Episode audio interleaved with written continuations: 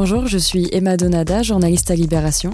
Bienvenue dans Vous avez une question, le podcast qui vous dévoile les coulisses des enquêtes du service Check News. Et aujourd'hui, nous allons parler d'une question posée par Kerem le 2 mars 2020.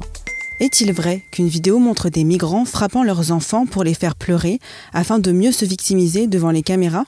Alors que la Turquie a ouvert sa frontière avec la Grèce depuis quelques jours, des vidéos montrant des scènes de chaos tournent sur les réseaux sociaux. Dans l'une d'entre elles, au milieu de la cohue, un homme prend dans ses bras une petite fille et lui tape dans le dos au-dessus d'une source de fumée. L'enfant apeuré est ensuite récupéré par une autre personne qui s'enfuit en courant. Et certains internautes croient voir dans ces images la preuve d'une mise en scène destinée à attendrir supposément les médias et l'opinion publique. Pour démêler le vrai du faux, notre journaliste basé à Berlin, Jacques Peset, mène l'enquête. Bonjour, je m'appelle Jacques Peset, je suis journaliste à Libération depuis 2015, je travaille pour Check News depuis Berlin. Alors pour l'instant, je sais juste que ça a été filmé avant le 2 mars, quand, euh, quand ça a été publié sur euh, Twitter. Euh, par contre, ce qui serait bien pour que je puisse enquêter, c'est de trouver au moins le lieu de tournage de cette vidéo.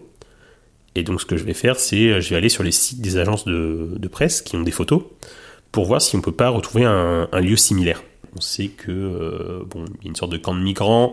On peut supposer que c'est la, la frontière entre la Grèce et la Turquie, qu'il y a des enfants, qu'il y a des bâches, qu'il y a de la fumée.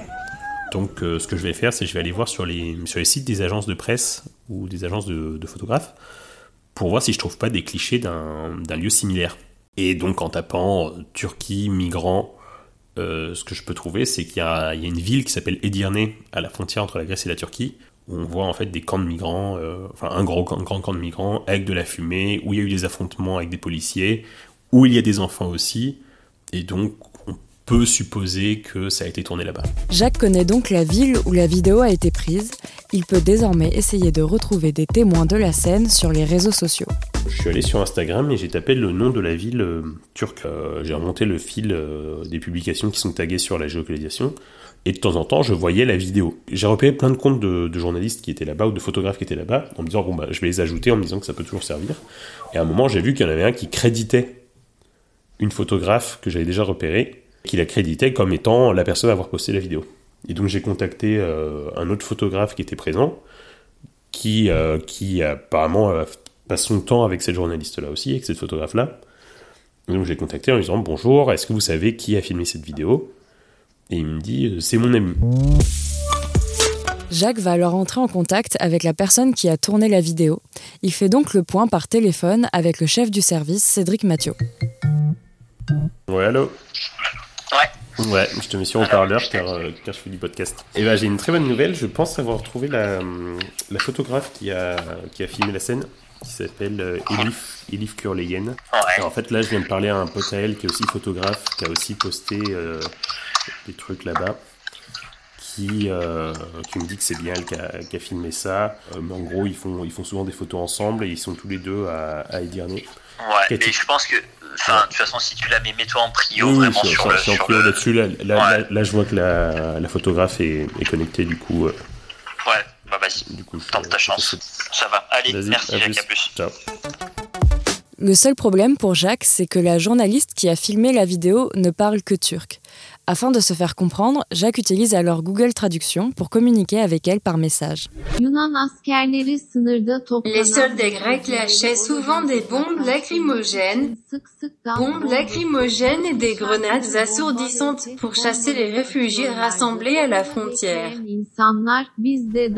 Et donc ce qu'il s'est passé, c'est que euh, là, les, parents euh, tapaient dans le dos des enfants pour qu'ils pour qu'ils crachent parce qu'ils ont respiré du, du gaz lacrymogène et ils, ont, euh, ils mettaient aussi leurs enfants au-dessus de la fumée des feux. En fait, il y a plein de feux, de petits feux dans, dans le camp, pour que ça les aide euh, à ce qu'ils n'aient plus mal aux yeux. Moi, je comprenais pas trop le truc, mais a priori, là, il y a deux personnes qui me disent que c'est un truc pour relaxer les, les yeux, et elle-même, la journaliste, me dit, nous, on a été aussi victimes de gaz lacrymo, et c'est aussi un geste qu'on fait de mettre notre tête au-dessus du, feu pour pas avoir mal aux yeux. Dernière étape, avoir la confirmation du Haut Commissariat des Nations Unies pour les réfugiés de la présence de gaz lacrymogène à cet endroit.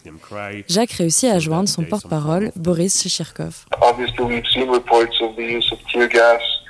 Il est évident que nous avons vu des informations sur l'usage de gaz lacrymogène et de grenades assourdissantes.